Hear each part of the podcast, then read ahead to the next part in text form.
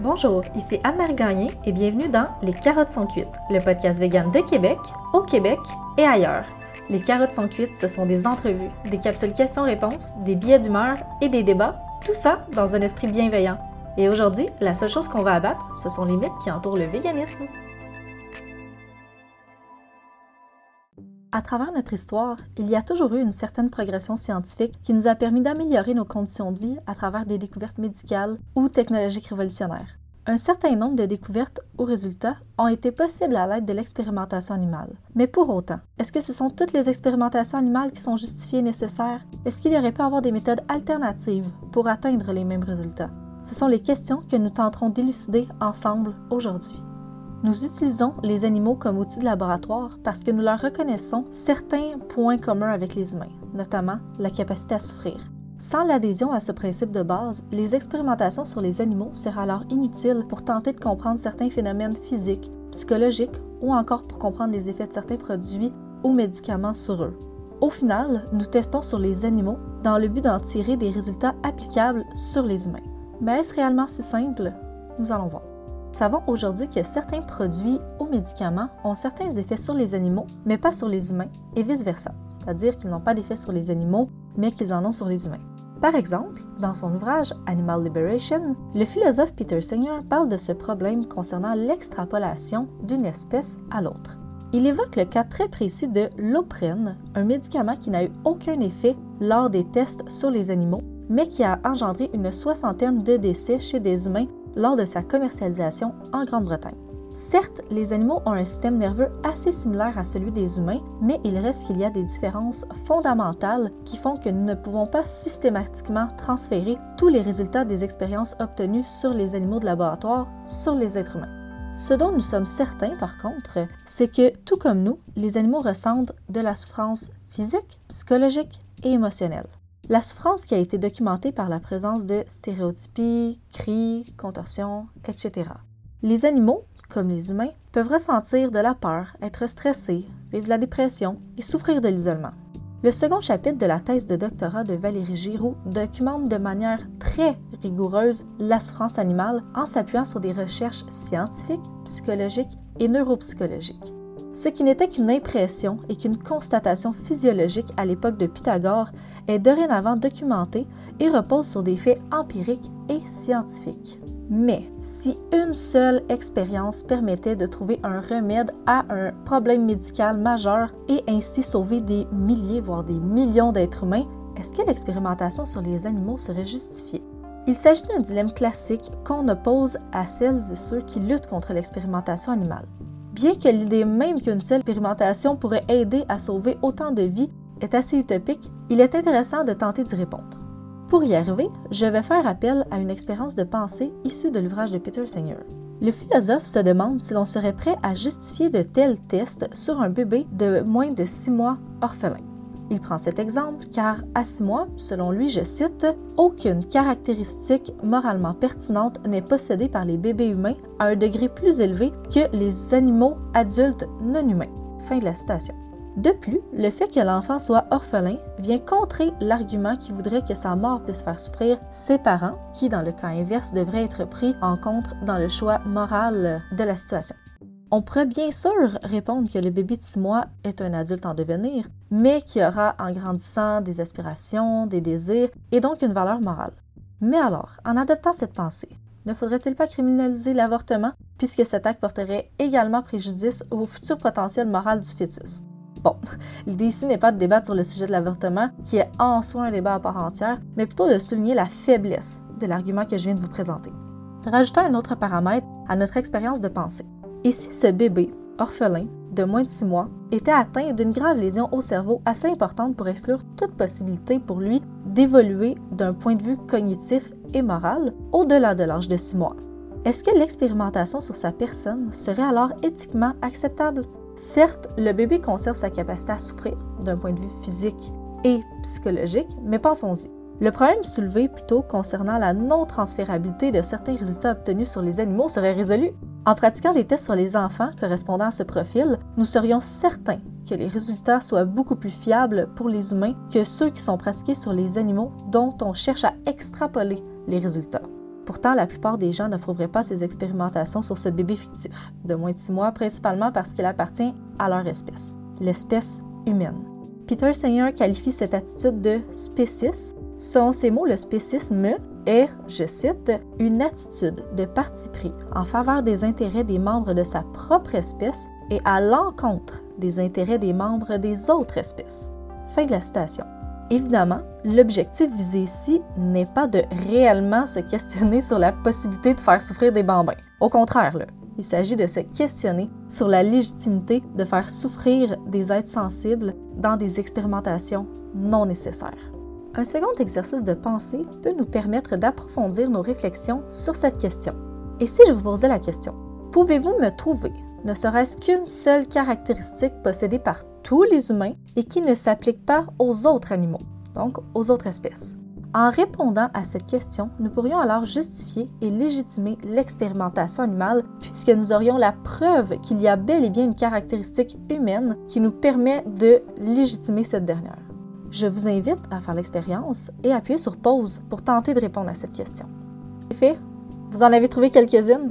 Laissez-moi tenter de deviner ce que vous avez trouvé. L'intelligence, la conscience de soi, la capacité à se projeter dans le futur, la raison, la capacité d'introspection, etc. J'imagine du moins que ça devait ressembler à quelque chose du genre. C'est bien pensé, mais laissez-moi faire la démonstration que ces capacités ne sont pas suffisantes. Premièrement, sont-elles vraiment partagées par tous les êtres humains? Malheureusement, même si en effet la plupart des humains partagent ces caractéristiques, il y a plusieurs groupes qui ne les partagent pas, tels que les nouveau-nés, les personnes souffrant de retards mentaux graves, les personnes ayant vécu un traumatisme assez grave pour avoir des séquelles cognitives importantes, ou encore ceux qui sont dans le coma, les personnes affligées de maladies qui ont pour effet d'engendrer des pertes cognitives graves et qui sont très avancées dans la maladie, etc. Bref, il existe bel et bien des humains qui ne correspondent pas aux caractéristiques énumérées précédemment ou encore auxquelles vous avez pensé dans votre tête. Par conséquent, nous pouvons dire qu'il n'existe pas de caractéristiques communes à tous les humains et qui ne s'appliquent pas aux animaux. Par contre, il y a une caractéristique qui s'accorde à tous les animaux et à tous les humains, peu importe leur état. Cette caractéristique, c'est la souffrance. Peu importe le niveau d'intelligence, peu importe la capacité à raisonner ou non, la souffrance est une caractéristique qui ne fait pas de distinction entre les espèces. Peter Singer évoque trois bases pour dire qu'un être vivant souffre. Premièrement, le comportement. Est-ce qu'il y a présence de cris, de tortillements, de contorsions ou autres signes de douleur? Deuxièmement, la nature du système nerveux.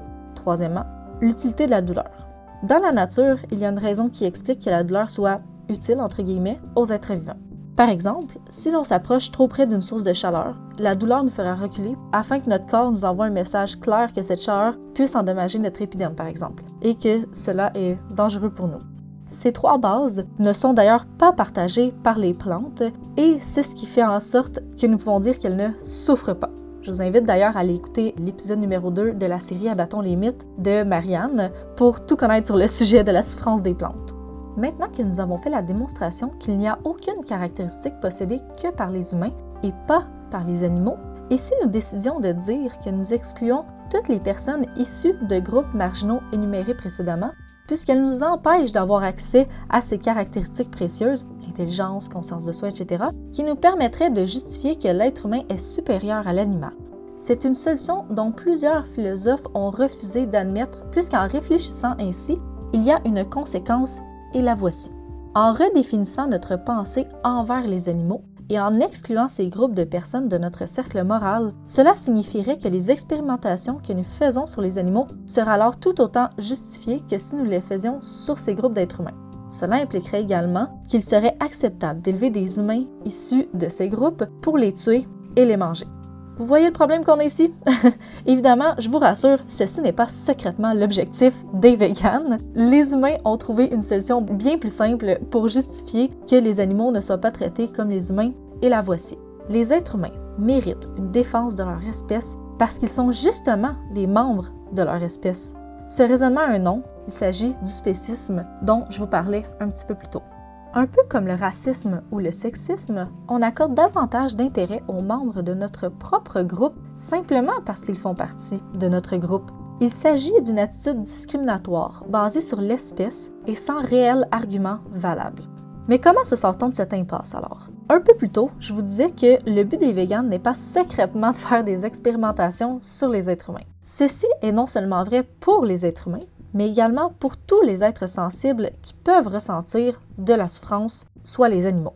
Or, si une expérimentation est si importante et que ses bienfaits sont si évidents, un peu comme celle dont je vous parlais au début, soit une seule expérimentation qui pourrait sauver plusieurs milliers de vies, alors il serait autant justifié de la faire sur un animal qu'une personne des groupes dont je vous parlais plus tôt.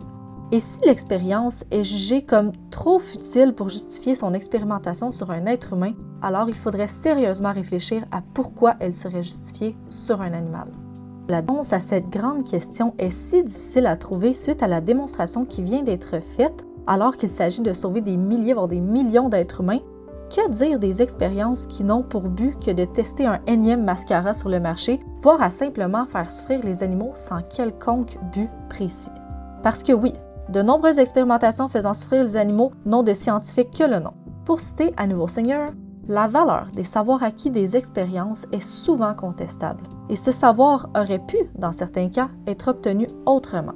Beaucoup de ces expériences paraissent futiles ou mal conçues, et certaines n'avaient même pas pour but d'apporter quelques bienfaits importants. Fin de la citation. Pendant longtemps, ces expériences ont été perpétrées sans être remis en question de par l'immense respect qu'ont les gens pour les scientifiques et pour la science en général. Ces pratiques se sont transmises à travers des générations de chercheurs qui ont encouragé leurs étudiants à continuer d'utiliser les animaux et non à dépasser ce type d'expérience. Heureusement, il existe aujourd'hui dans plusieurs pays des comités d'éthique qui permettent un encadrement beaucoup plus strict qu'autrefois. Pourtant, rien qu'en 2017, le Canada comptait environ 4,4 millions d'animaux de laboratoire. Ce serait de l'aveuglement volontaire que de penser que l'ensemble de ces animaux ne souffrent pas physiquement ou psychologiquement et que les expériences qu'ils subissent sont toujours justifiées et apportent des résultats significatifs et nécessaires pour le bien-être de tous les êtres vivants expériences semblent être justifiées a priori, il faut toujours se demander si elles sont évitables ou bien s'il est possible d'arriver au même résultat sans perpétrer de douleur à des êtres sensibles. Par exemple, nous avons soumis des animaux à de la fumée de cigarette pour voir s'ils allaient développer un cancer du poumon, alors que nous savions déjà que la cigarette était nocive pour la santé.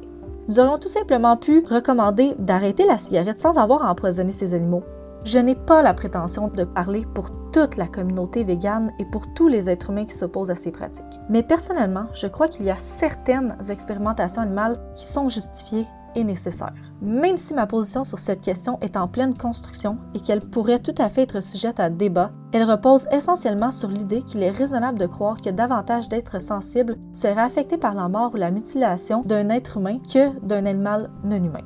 Bref, pour être considéré dans la catégorie de justifiée et nécessaire, je crois qu'une expérimentation doit reposer essentiellement sur trois critères. Premièrement, elle doit servir l'intérêt direct du bien commun et des êtres nécessaires pour le bien-être d'un nombre considérable d'êtres sensibles, comprenant ici les animaux humains et les animaux non humains. Deuxièmement, elle doit respecter les conditions d'éthique requises pour mener à terme des expériences qui impliquent le moins de souffrance possible aux animaux testés. En d'autres mots, l'alternative la moins souffrante pour l'animal doit être préconisée à toutes celles qui impliquent un plus grand tort pour celui-ci. Maintes expérimentations ont eu lieu sans anesthésie alors qu'elles auraient dû l'être, puisqu'elles impliquaient une souffrance immense aux animaux. Finalement, l'expérimentation sur l'animal doit être la seule avenue possible pour les résultats désirés. C'est-à-dire que si la recherche peut être faite à l'aide de méthodes in vitro sur des cellules, sur des tissus synthétiques ou par simulation d'ordinateur, etc., ces méthodes doivent être préconisées. Il s'agit évidemment d'un problème complexe et nous n'avons qu'effleuré le sujet dans cet épisode. Je n'ai pas la prétention d'avoir offert un panorama exhaustif concernant l'expérimentation animale, mais j'ose espérer avoir pu mettre en lumière une partie du problème. S'il y a une chose que j'aimerais que vous reteniez, ce serait de ne plus acheter des produits issus de l'expérimentation animale dont nous sommes quasi certains qu'elle n'est pas nécessaire. Pour finir, sur une note plus positive, je vous invite à consulter le blog vivre sans de Marie-Noël Gingras. Dans la section Guide et listes pratiques, elle a répertorié des listes de compagnies de cosmétiques, de mode et de produits d'entretien vegan et sans cruauté. Elle a également identifié les produits d'origine canadienne pour vous aider à faire des choix doublement éthiques pendant cette période de COVID-19 où l'achat local est au cœur des préoccupations de bien d'entre vous. Je vous laisserai en lien de la description de la vidéo lien pour le site internet. D'ailleurs, un prochain mythe euh, concernant les produits cosmétiques est en cours d'écriture. Pour terminer, je vous rappelle que les idées présentées ici ne représentent pas forcément l'opinion de notre université d'attache ni de tous les végans. Ces idées sont une humble contribution à un débat certes compliqué, mais que nous ne devrions pas ignorer. Je vous remercie de votre écoute et je vous invite à laisser un like et un commentaire et je vous dis à la prochaine dans un prochain mythe.